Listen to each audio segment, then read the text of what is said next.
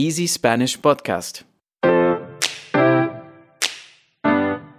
Hola, hola, Paulina. Hola. Uy, es verdad.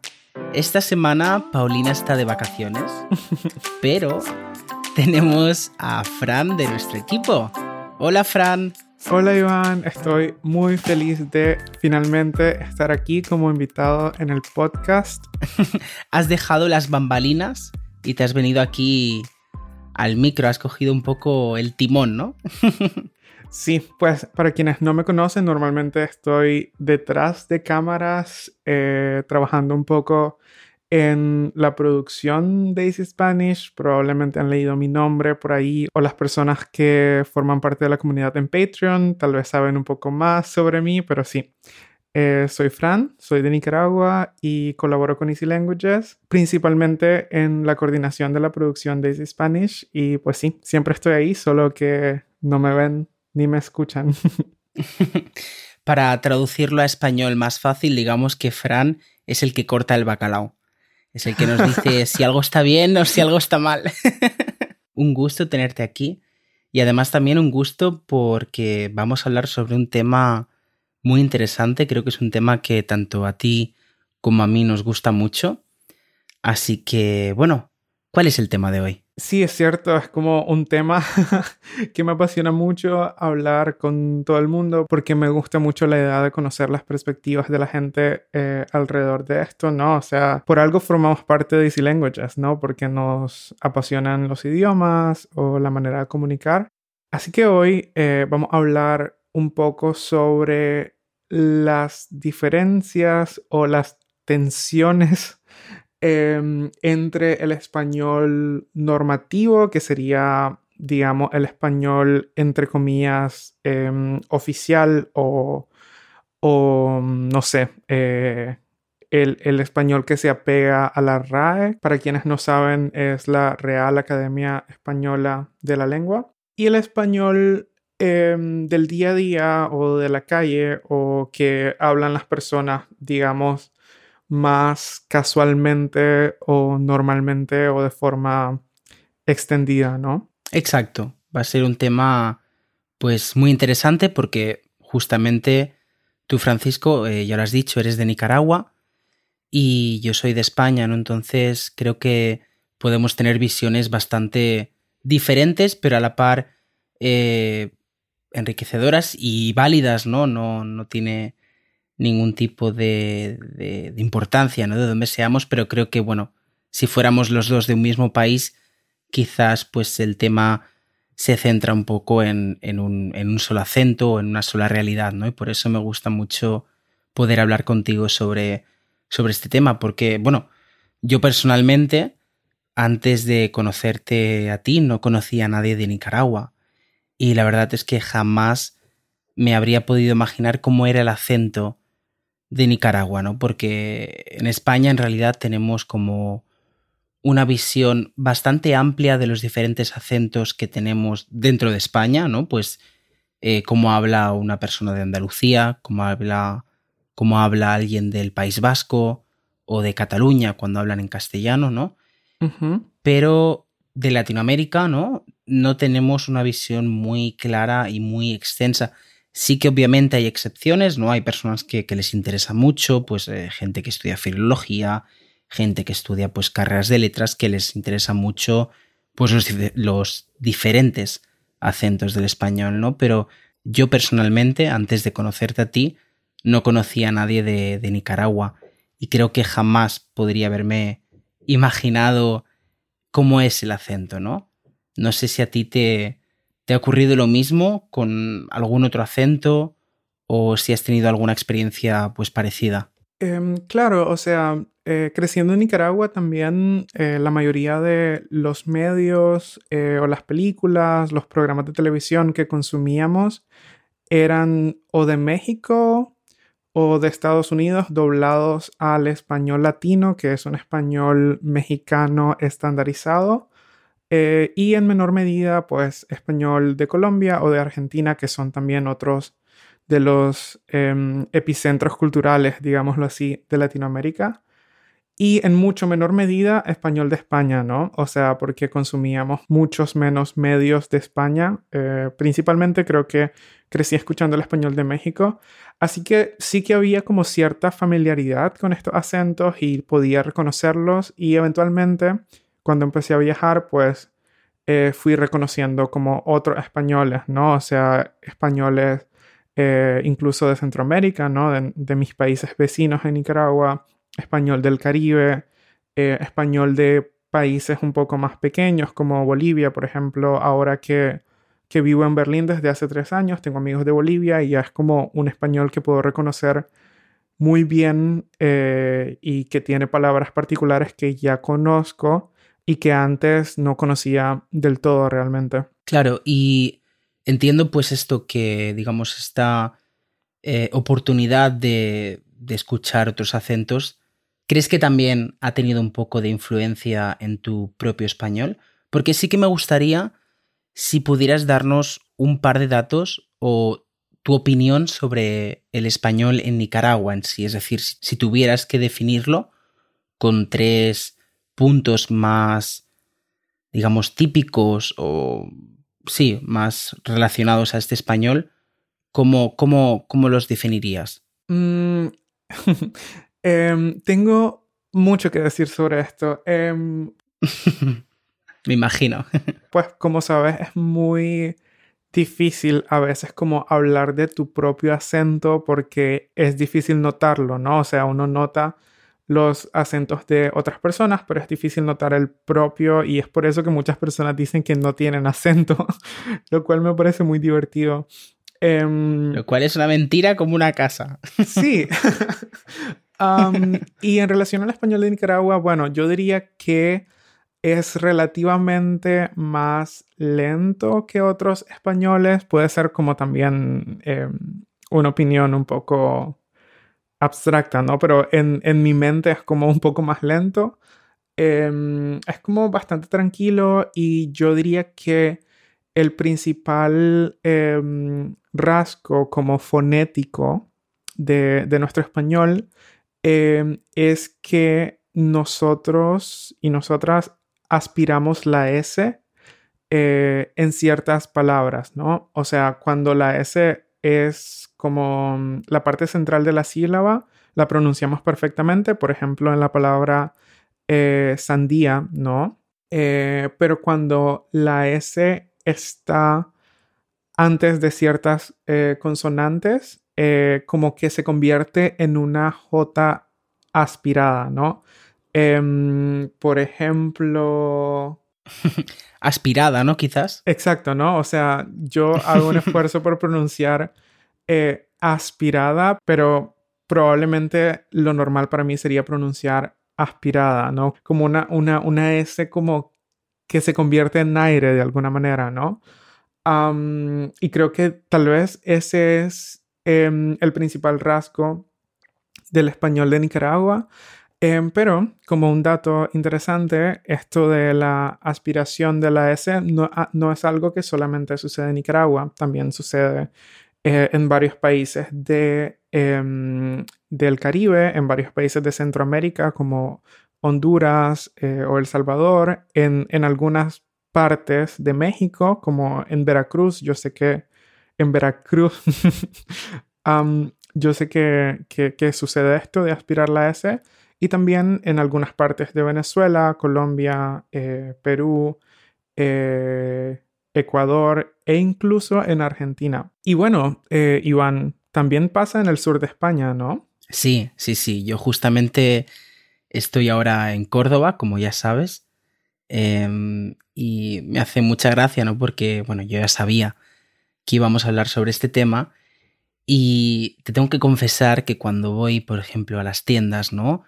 Eh, yo siempre he escuchado este acento, ¿no? Mi padre viene de aquí, entonces yo tengo una relación, digamos, como más cercana al español de que se suele hablar en el sur de España, ¿no? Igualmente hay muchas variedades, pero digamos estos rasgos son como los más eh, repetitivos, ¿no?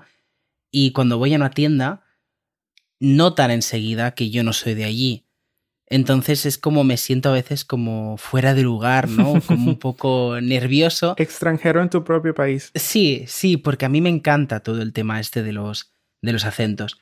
Entonces voy como un poco escuchando cómo la gente habla, ¿no? Voy un poco ahí, como un poco de stalker ahí, espiando las conversaciones de otros, tengo que decirlo. y, y, me gusta ver cómo, cómo hablan, ¿no? Además encuentro no sé si te pasa también, pero encuentro como voces típicas, ¿no? Es decir, encuentro quizás, quizás no es la voz, pero quizás ya es la prosodia o la sonoridad del idioma o del acento de esa persona, pero a veces me pasa que hay gente que me suena siempre igual, ¿no? Eh, siendo, me encuentro a dos personas que, que hablan un acento diferente y para mí no les encuentro como una, una diferencia en la voz sino que voy encontrando esa misma voz en diferentes personas. No sé, es un poco extraño, ¿no? Pero me gusta mucho, me gusta mucho pues esta, esta variedad de, de los acentos que, que, tenemos.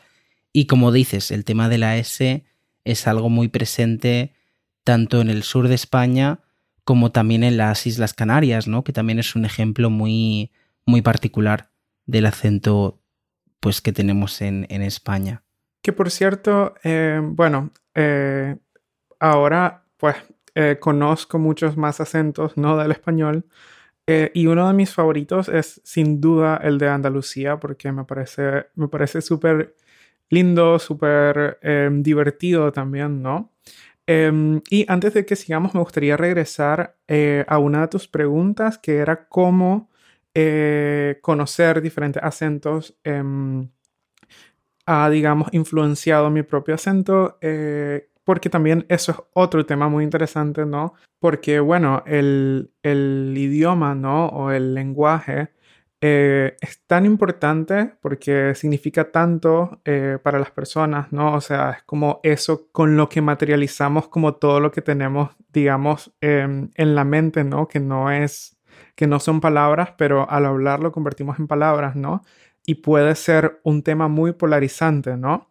Eh, y creo que muchas veces cuando una persona se muda de país o migra, em, hay como cierto recelo eh, cuando esta persona, digamos, adquiere como otra forma de hablar, ¿no? Y es algo que nunca he entendido realmente porque esto, porque esto de, cambiar la manera de hablar me parece algo bastante natural también, ¿no? Porque uno, uno se adapta, ¿no? Uno em, quiere conectar a través del humor con ciertas personas y el humor en los diferentes países está bastante relacionado a la manera de hablar, a los términos, etcétera, ¿no? Claro. Entonces, claramente diría como que, que, que mi español eh, ha cambiado de alguna manera porque pues también viví en México un tiempo y bueno, ahora pues trabajo con un equipo de por lo menos seis países hispanohablantes que es Easy Spanish.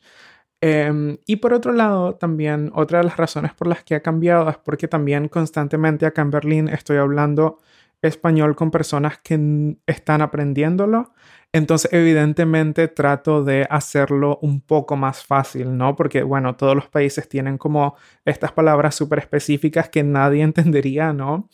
Em, que puedes entenderlas a veces por contexto, pero en otros casos para alguien que está aprendiendo simplemente entorpecen el proceso. Entonces, bueno, no sé, no quiero, no quiero eh, ponérselas difícil, ¿no? Y también hay como otra razón por la que también mi español... Em, cambió un poco y es em, que yo estudié una, carrera que se llama comunicación y que está relacionada como a bastante al periodismo eh, y a esta idea de hablar correctamente. Em, entonces, desde que yo estudiaba como esta carrera, ya había como cierta insistencia, ¿no? En utilizar un español, digamos, como un poco más entre comillas, neutral. Em, entonces creo como que por ahí empezó tal vez como a cambiar un poco. Tal vez ya no es tan nicaragüense como podía serlo como, no sé, antes de estudiar esta carrera, ¿no? Lo cual, em, lo cual de hecho representa como el tema, ¿no? De, este episodio, que es eh, el español normativo versus el español em, no sé si llamarlo como auténtico, ¿no? O sea, el que se habla en la calle, ¿no? El, español que eh, no está en los libros necesariamente, sino que es como una cosa viva, ¿no? Como todos los idiomas que son una cosa viva, que se construyen a través del tiempo y reconstruyen y... Claro, el del día a día, ¿no? El que solemos utilizar pues eh, cuando estamos con familia, con amigos eh, y en general pues en cualquier país em, hispanohablante. Ese español pues eh, es, es, diverso, ¿no? Y es propio pues de, de su cultura y de sus hablantes. No sé si sucede en otros idiomas, quizás en inglés, pero yo muchas veces observo que cuando eh, hay un grupo de hispanohablantes, ¿no? De diferentes países que está, pues eso, hablando, ¿no? Está, pues, eh, compartiendo tiempo juntos, noto que a veces hay personas que son más propensas a, no voy a decir apropiarse, ¿no? Pero como de cambiar un poco su acento y transformarlo a la dirección del acento de, la, de, la, persona a la que están pues eh, escuchando, ¿no? Y creo que es algo que ocurre en muchas ocasiones y creo que a veces incluso pasa de manera automática, porque creo, o, al menos lo que a mí me ha sucedido con, con hablantes de, de otros países hispanohablantes, es que en muchas ocasiones, como tú has dicho, entiendo por el contexto. Es decir, si yo me pusiera a analizar todas las palabras que se dicen, o sea, para mí no tendrían un, significado, ¿no? Pero al final uno entiende por, por contexto, ¿no? Y que poco a poco, como vas adaptando tu forma de hablar, vas apartando las palabras más propias de tu, de tu zona, ¿no? De tu, llamémosle, pues de acento, dialecto, ¿no? De tu, de tu manera de hablar, y vas acercándote un poco más a ese soñado español estándar, ¿no? Que, como has dicho antes, eh, el que representa un poco, pues, la RAE, ¿no? La Real Academia de la Lengua Española. Y, y ahora tengo muchísimas ganas de saber un poco, pues, tu opinión sobre, eh, este mi opinión sobre la RAE. chan, chan, chan. Eh, en algún momento como que sí eh, fui parte como de algunas peleas contra la RAE en Twitter y todo eso, ¿no? O sea, hace varios años ya. como así como de contradecir como ciertas em, como ciertas ideas, ¿no? Como que promueve esta institución y creo que eh, la mayoría de estas em, ideas con las que no estoy de acuerdo pues tienen que ver, ¿no? Con, con el contexto em, colonialista, ¿no? Relacionado a el idioma que hablamos, relacionado a la RAE. Eh, y es que, como decía, ¿no? O sea, el tema como de los idiomas o los lenguajes puede ser bastante polarizante porque representa muchas cosas, o sea, representa cosmovisiones, representa ideas, representa posicionamientos políticos, también la manera en que hablamos, ¿no? Creo que que eso me gusta bastante como de Easy Languages y de todos los canales de Easy Languages, que el foco está en el idioma como se habla en la calle y, la autenticidad de este idioma, ¿no? Y siento que muchos abordajes de la RAE entran en, conflicto con, esta autenticidad y, pretenden, digamos, eh, delimitar o em, a veces tal vez incluso deslegitimar expresiones lingüísticas que simplemente existen, ¿no? Y que simplemente tienen un valor en sí mismas, ¿no? Y puedo pensar en varios ejemplos, em, no sé si nos va a dar tiempo para abordarlos todos, pero por ejemplo, te contaba que cuando estudié comunicación, como que en mi universidad había como mucho esto de, eh, de enseñar una manera correcta de hablar y deslegitimar eh, como maneras que se consideran eh, incorrectas o ignorantes, ¿no? Un ejemplo que se me ocurre en este momento sería, por ejemplo, haya, que es la conjugación en subjuntivo del verbo haber, y en, y en el campo de Nicaragua y probablemente de otros países de Centroamérica o Latinoamérica se conjuga como aiga. Em, y esto, eh, o sea, sería considerado incorrecto y muchas de estas personas por hablar de esa manera recibirían eh, burlas o, o calificativos eh, bastante negativos o, groseros, ¿no? En ciertos contextos. Y no sé, me parece como simplemente bastante injusto, ¿no? O sea, igual como tal vez en Nicaragua la mayoría de personas hablan de esa manera y, hay como un hay como un contexto y, y, hay como razones por las que hablan de esa manera, ¿no? O sea, en principio, eh, porque o sea, porque hay un tema de acceso a la educación también que es bastante serio, pero en otros casos em, hay como otros ejemplos, ¿no? Por ejemplo, puedo pensar eh, que algunas personas en el campo dicen agora eh, en lugar de ahora. Y bueno, si leemos eh, las bitácoras, ¿no? De los españoles cuando, cuando llegaron a América, esto sería la manera en que ellos escribirían ahora, ¿no? Entonces es como una forma del español bastante antigua que ha prevalecido o se ha mantenido en partes más rurales ¿no? de, Centroamérica o, de Nicaragua eh, y que todavía se usa en esos lugares. Sin embargo, eh, digamos, em, en las ciudades ¿no? o en la academia o en estas instituciones, ¿no? esta manera de hablar se consideraría no legítima o no correcta, ¿no?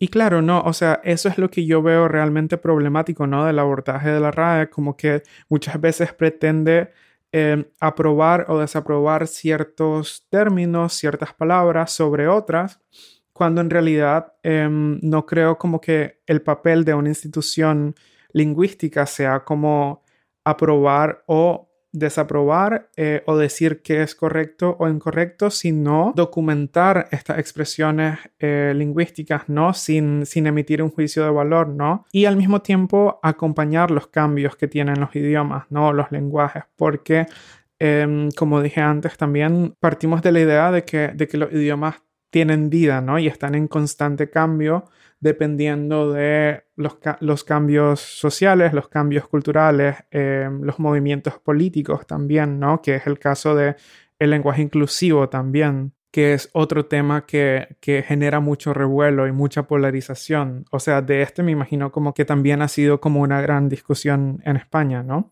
Sí, sí, sí. De hecho, eh, yo personalmente creo que la RAE empezó, digamos, con una idea muy, muy buena en el sentido de que tienes pues más de 20 países donde el español es la lengua oficial, ¿no? Tienes diferentes eh, formas de hablar y creo que la idea de intentar, como tú has dicho, documentar y reunir todas las formas en las que se habla el español y tener una institución para, digamos, no imponer una norma, pero mostrar una norma, creo que es algo bastante eh, importante para el hecho de poder mantener un idioma, ¿no? Porque simplemente recordar que más del 80% que de los idiomas que se hablan en el mundo son simplemente hablados, no tienen una escritura y entonces creo que el tema de una institución para la, para la lengua creo que es una forma de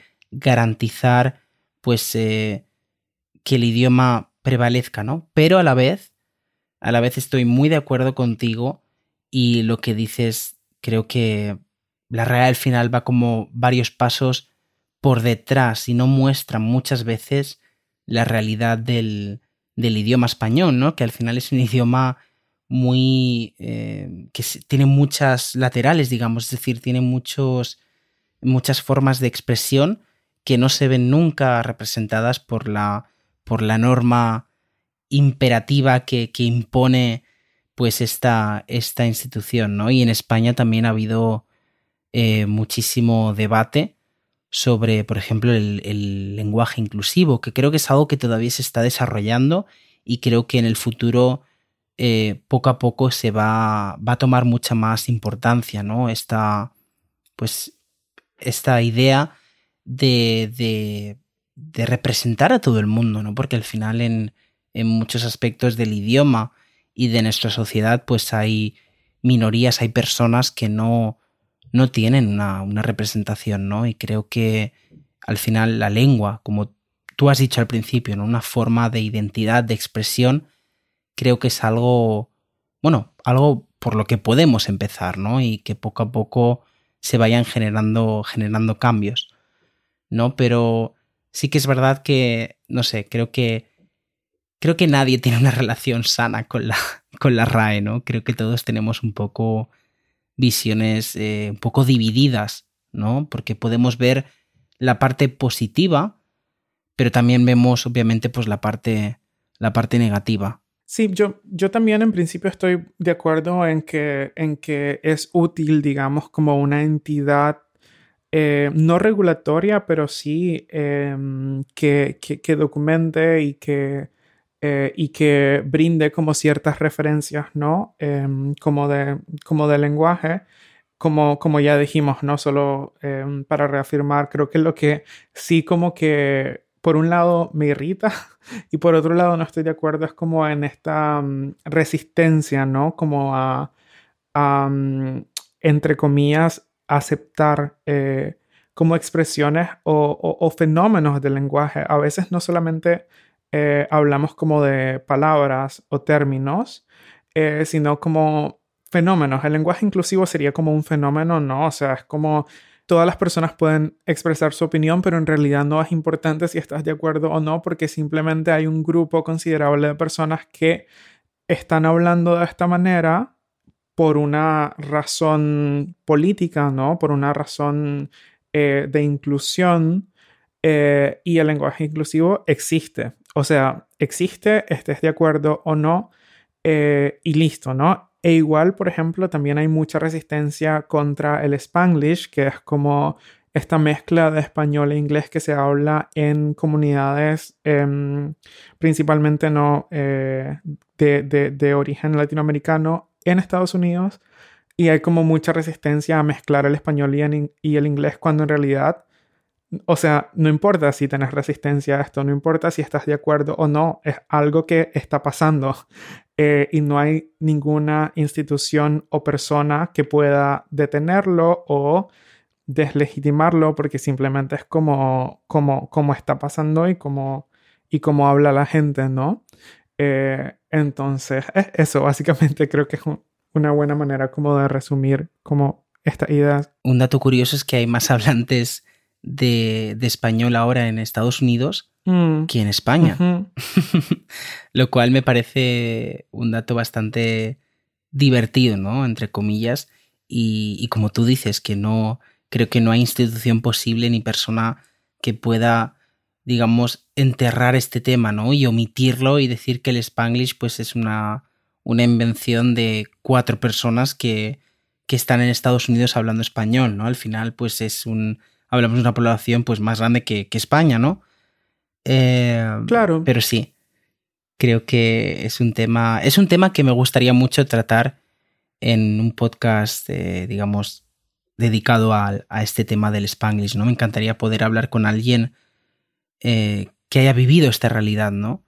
De crecer con los dos idiomas y tener el spanglish como pues su propio, su propio idioma también. Sí, es un tema muy interesante sin duda y bueno, eh, creo que también este tema, ¿no? Como del español normativo, etcétera, es como también da para muchos eh, más episodios, pero bueno, este se ha extendido bastante.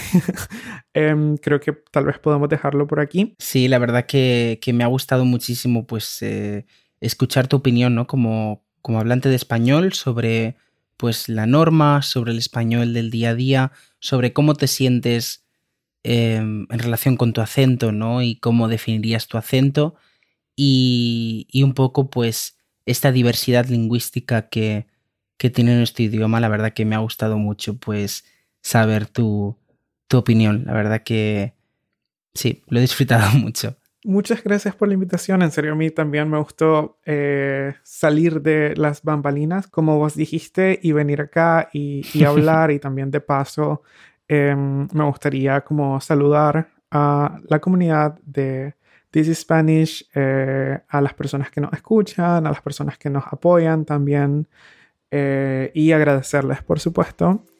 Muchos saludos también a Paulina, que está de vacaciones y que la próxima semana va a estar de regreso en el podcast.